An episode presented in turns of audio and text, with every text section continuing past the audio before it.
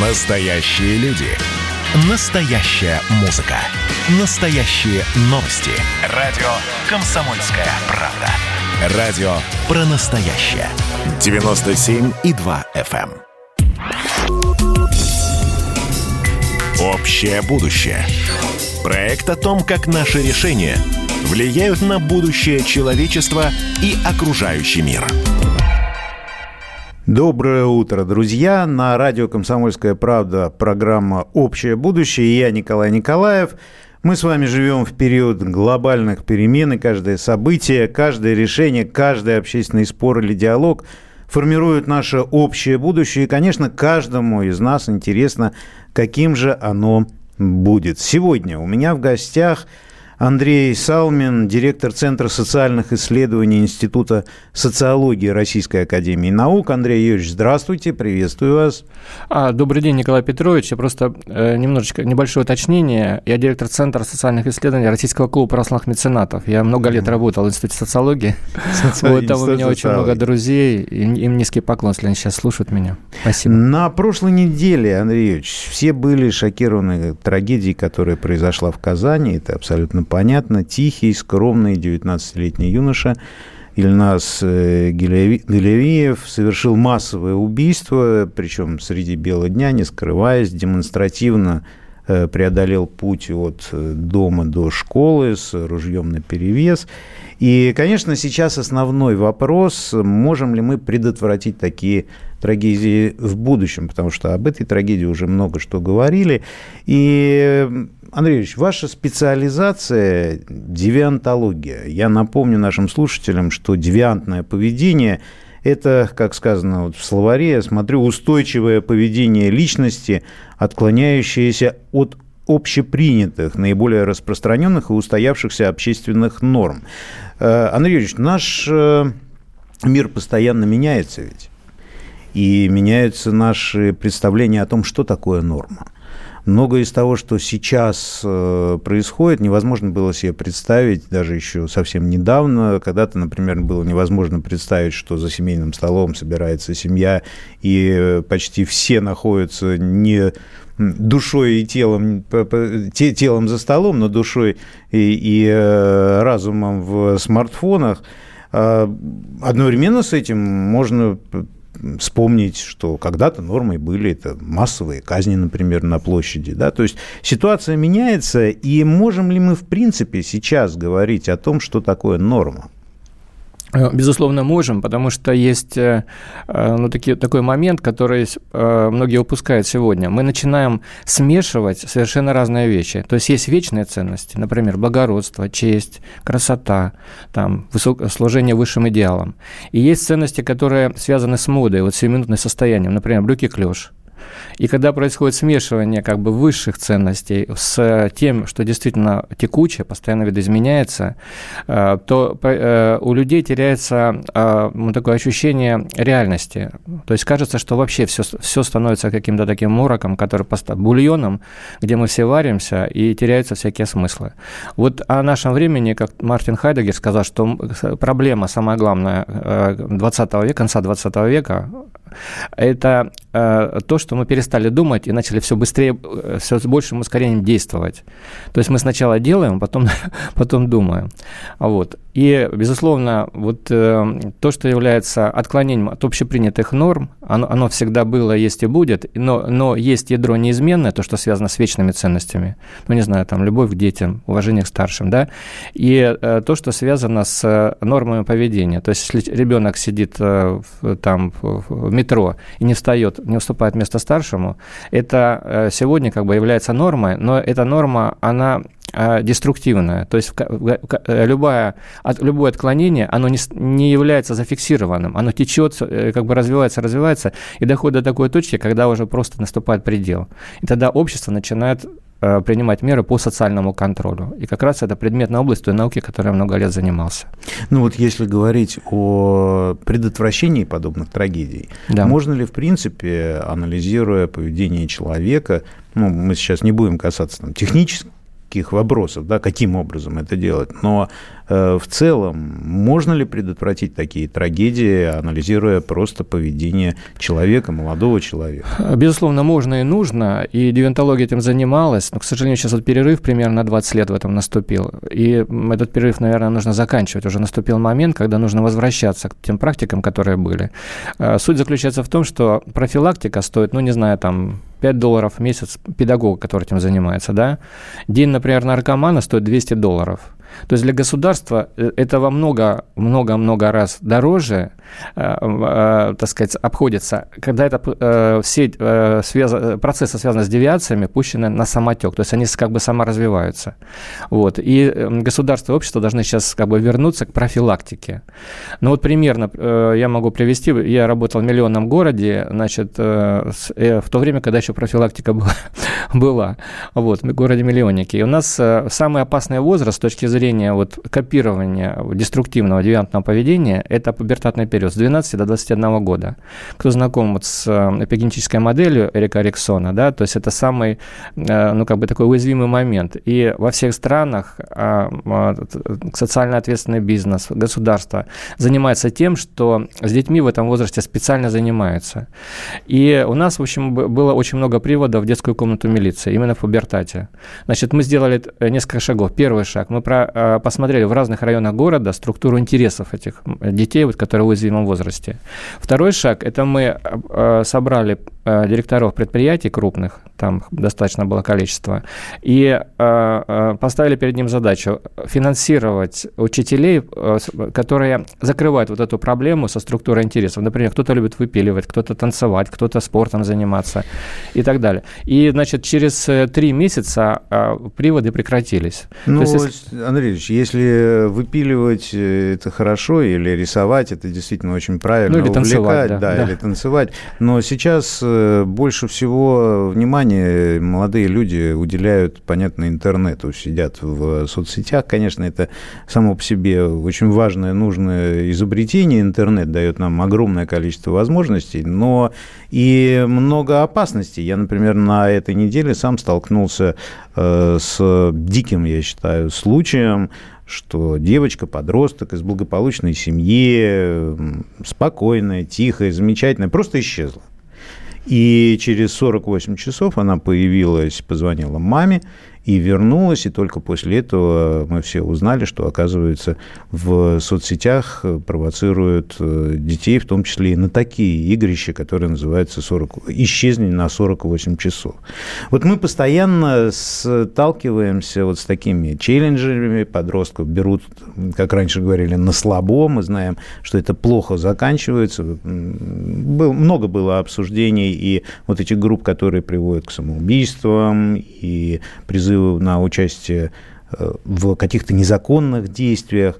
Вот какая роль в этом случае может быть у учителя и у соцсетей? Ведь, мне кажется, они находятся на сегодняшний день в разных весовых категориях, если мы говорим о восприятии подростка. Да, вы правы, Николай Петрович. Э, тут есть такой момент. Э, есть технологии, которые позволяют вот эту вот как бы жизнь в офлайне э, смешанном просто дополненной реальности и в онлайне э, таким образом регламентировать, чтобы ребенок не разрушался ни психически, ни физически.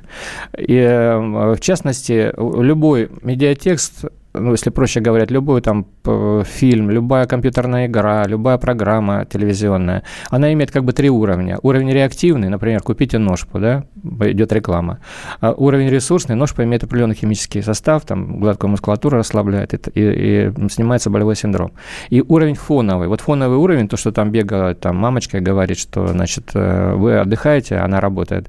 Вот он действует на, особенно на ребенка, э, во много-много раз сильнее, чем вот эти вот первые два уровня. И технология, которая выводит ребенка из вот этой вот жесткой зависимости от компьютерной игры, заключается в том, чтобы из э, реактивного и фонового уровня привести его в ресурсный. То есть сказать, а как ты думаешь, почему этот дяденька убивает там 100 человек, потом снова... Как, какой смысл в том, что происходит? Тогда включается защитная функция сознания. Если ребенок натренирован, то он защищен от этого. Если этим занимается школа, например, есть специальные программы. Э, но, к сожалению, школа как бы здесь самоустраняется сохранилось. И вот я сам общественную организацию представляю, и мы тоже в этом почти не участвуем. То есть технологии есть, они эффективные, и этим просто нужно заниматься. Просто нужно заканчивать этот 20-летний перерыв, просто его нужно прекратить. Вот это, мне кажется, вот сигнал, который из Казани, это последний как бы сигнал. То есть, ребята, нужно мобилизоваться, восстановить профилактическую э, работу с подростками. То есть э, на продромальном уровне любое, э, любую форму отклонения можно путем исследований количественных и качественных определить. У социологии есть такой инструмент. И можно предотвратить еще на момент, когда как бы, человек уже вступил вот на эту дорожку, ну, там, скажем, через год, через два будет вот такой поступок. Если у него к трем годам у человека доминирует либо социальное, либо индивидуальное. Вот индивидуалисты, у них как бы такой вот э, эм, индивидуальный терроризм, да, а люди социально доминанты, они участвуют в, э, либо в тоталитарных сектах, либо в каких-то акциях протестных. Причем, если вы будете допрашивать, зачем вы вышли туда, они говорят, мы не знаем, это просто вот, ну, там, прикольно. Вот, просто потому что у ребенка нужно, э, ребенок не может не развиваться, он не может не самореализовываться, мы не можем его остановить. И он, если мы ему не даем положительно, как бы, возможность положительно развиваться, творчески, в технической сфере, там, в культурной сфере, то он начинает свое развития как бы уходит в этот вот мир. Либо психоделия, вот эти вот все компьютерные игры, там, да, медиапространство, либо вот такие поступки дикие совершенно. Ну, Андрей Юрьевич, наверное, здесь в этом случае а, самую большую роль должна играть семья, прежде всего.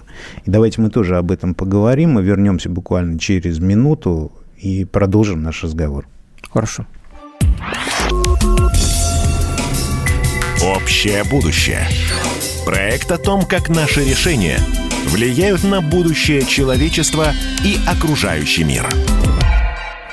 Доброе утро, друзья. Это программа «Общее будущее». Я Николай Николаев. И сегодня у меня Андрей Юрьевич Салмин в гостях, э, с которым мы обсуждаем вопросы каким образом можно и можно ли вообще предотвратить те трагедии, которые, подобные трагедии, которые произошла в Казани, и какова роль и школы, и э, соцсетей, и семьи в воспитании нормального поведения, именно нормального поведения с точки зрения общества э, подростков.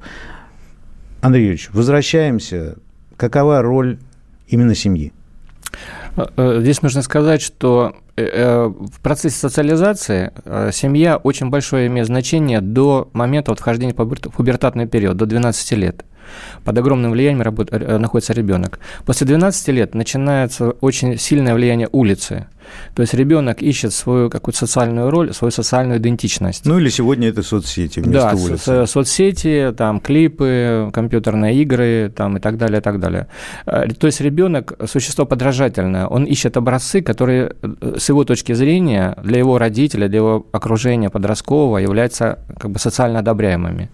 Если сюда Э, вместо школы, вместо семьи так приходят люди, которые ну, решают свои задачи, например, получение сверхприбыли для, э, за счет реализации каких-то там компьютерных игр или каких-то, какой-то одежды, которая, вот, ну, может быть, не совсем эстетически является, ну, так сказать, идеальным. Но, тем не менее, для того, чтобы получить деньги, а, они используют э, различные технологии манипулятивные, которые позволяют там, что, привести к тому, что миллиарды людей по всей планете ходят в порванных штанах там, или еще, еще еще что-то. Хотя это, на самом деле это э, связано с тем, что действительно до 80% населения планеты э, кратковременно внушаемые. И повышенная внушаемость у детей в пубертатном периоде.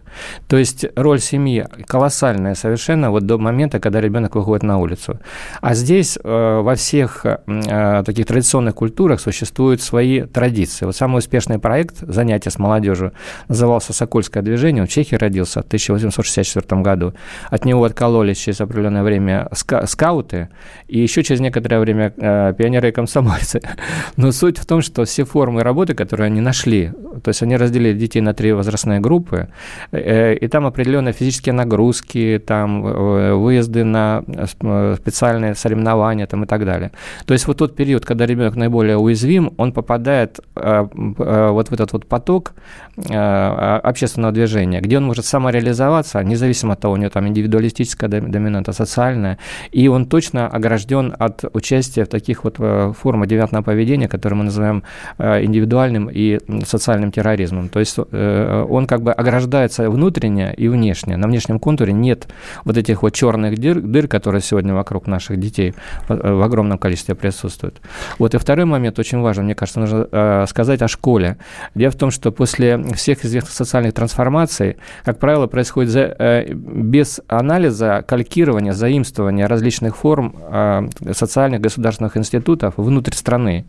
И вот баллонская система образования, она по нашей культуре, она является ну, как бы деструктивным на самом деле по содержанию проектом. Почему? Потому что если мы возьмем общепринятую в мире классификацию стран, на страны высококонтекстной, низкоконтекстной культуры, например, к странам высококонтекстной культуры относятся Россия, там, Китай, Франция, Португалия, да, страны низкоконтекстной культуры относятся, например, Соединенные Штаты Америки, Германия.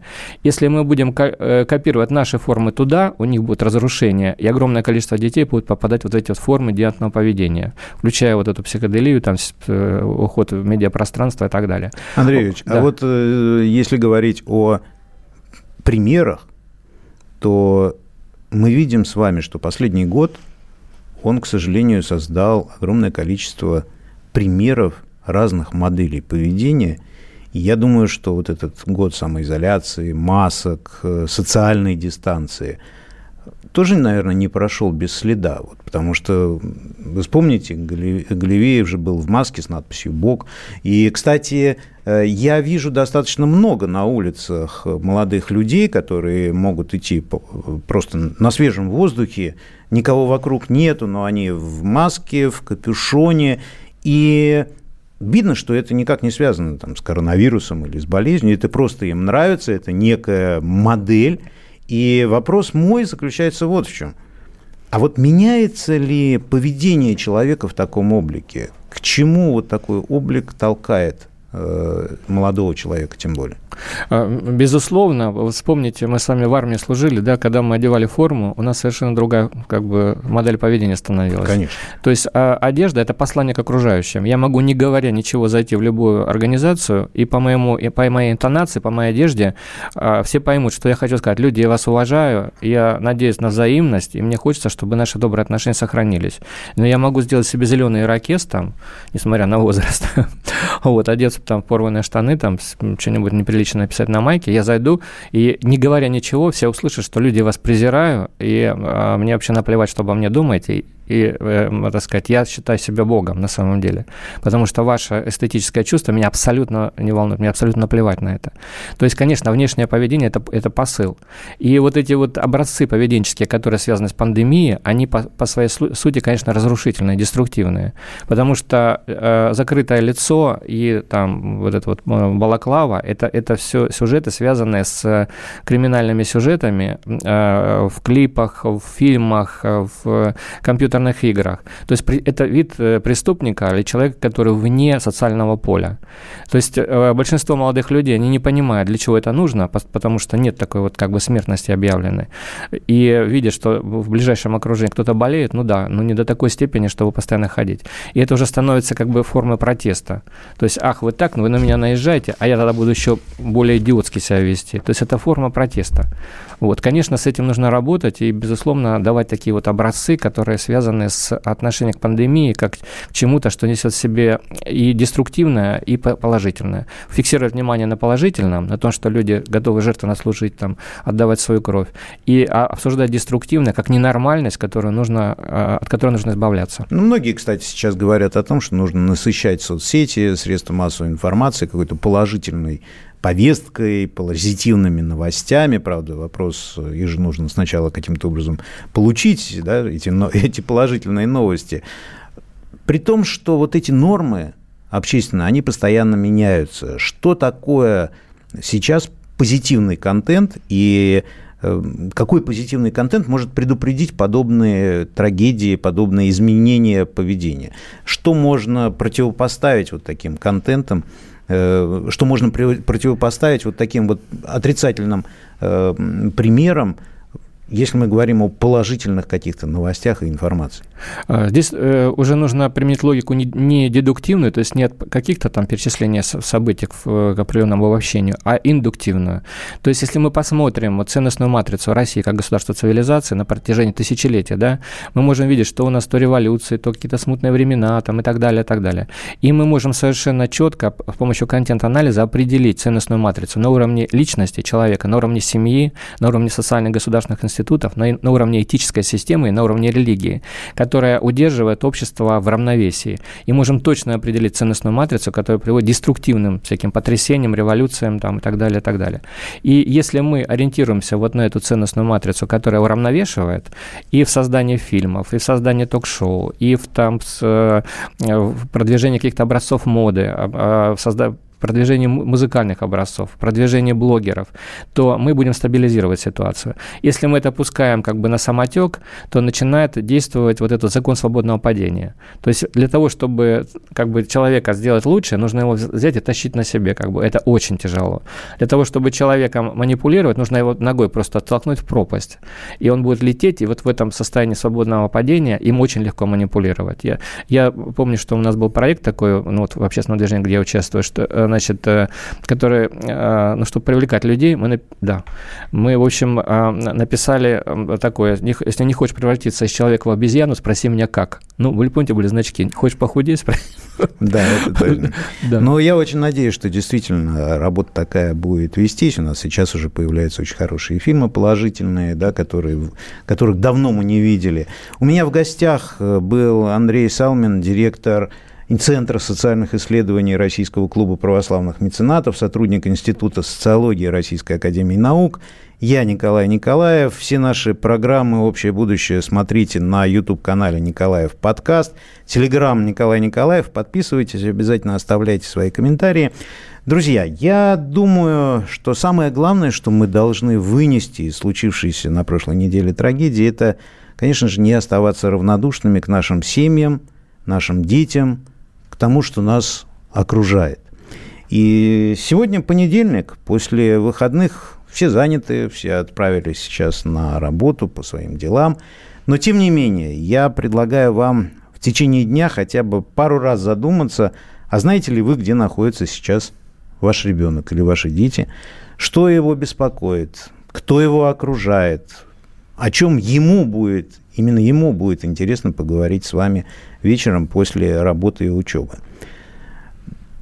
Я думаю, что если мы задумаемся об этом, то наш мир будет меняться, и действительно мы э, сможем противопоставить вот это добро тем, к сожалению, печальным событиям, которые так или иначе, но бывают в мире. Думайте и никогда не оставайтесь равнодушными, тем более к своим близким. До следующего понедельника. Общее будущее. Проект о том, как наши решения влияют на будущее человечества и окружающий мир.